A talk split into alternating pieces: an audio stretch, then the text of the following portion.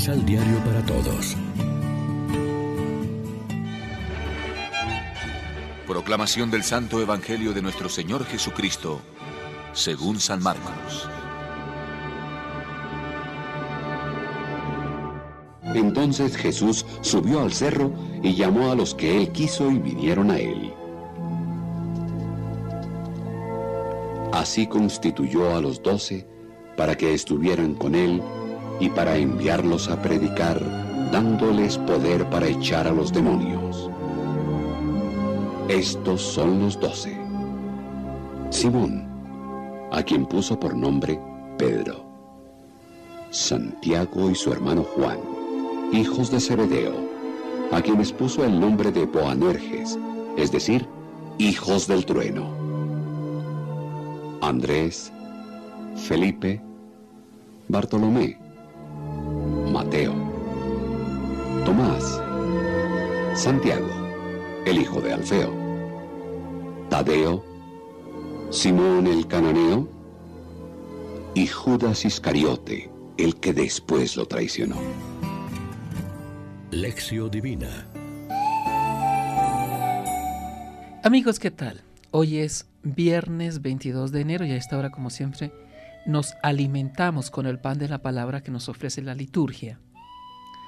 El evangelista Marcos nos cuenta la elección de los doce apóstoles. Por una parte está la multitud que oye con gusto la predicación de Jesús y se aprovecha de sus milagros. Por otra los discípulos que creen en Él y lo van reconociendo como el Mesías esperado. Ahora finalmente Él elige a doce que a partir de ahora lo seguirán y estarán con él en todas partes. Apóstol en griego significa enviado. Estos dos se van a convivir con él y los enviará luego a predicar la buena noticia para poder eh, expulsar demonios como lo ha hecho él. O sea, van a compartir su misión mesiánica y serán la base de la comunidad eclesial para todos los siglos. El número de 12 no es casual. Es evidente su simbolismo que apunta a las doce tribus de Israel. La iglesia va a ser desde ahora el nuevo Israel, unificado en torno a Cristo Jesús. Llamó a los que quiso. Es una elección gratuita. También a nosotros nos ha elegido gratuitamente para la fe cristiana o para la vocación religiosa o para el ministerio sacerdotal.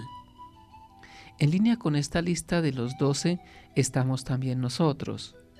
No somos sucesores de los apóstoles como los obispos, pero sí miembros de una comunidad, de forma que la iglesia o mejor que conforma la iglesia apostólica. No nos elige por nuestros méritos o porque somos los más santos ni los más sabios o porque estamos llenos de cualidades humanas. Probablemente también entre nosotros hay personas débiles como en aquellos primeros doce.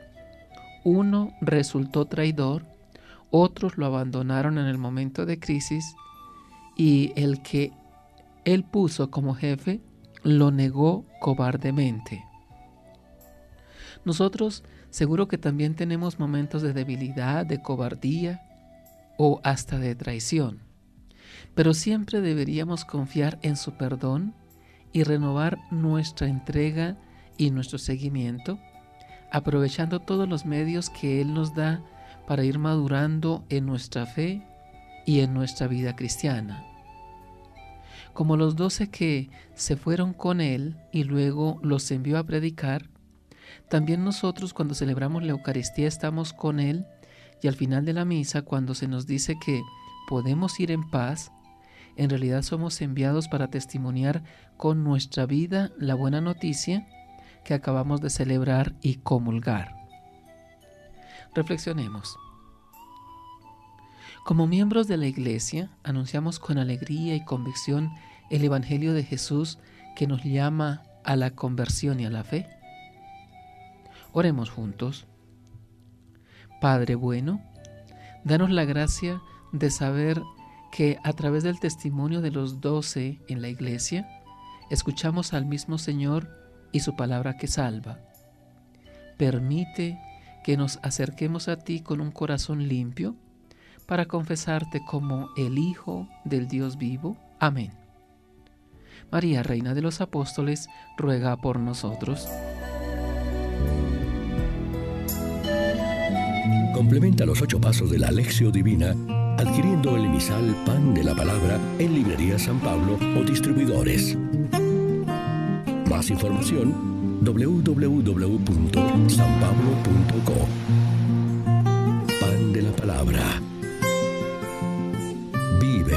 Pan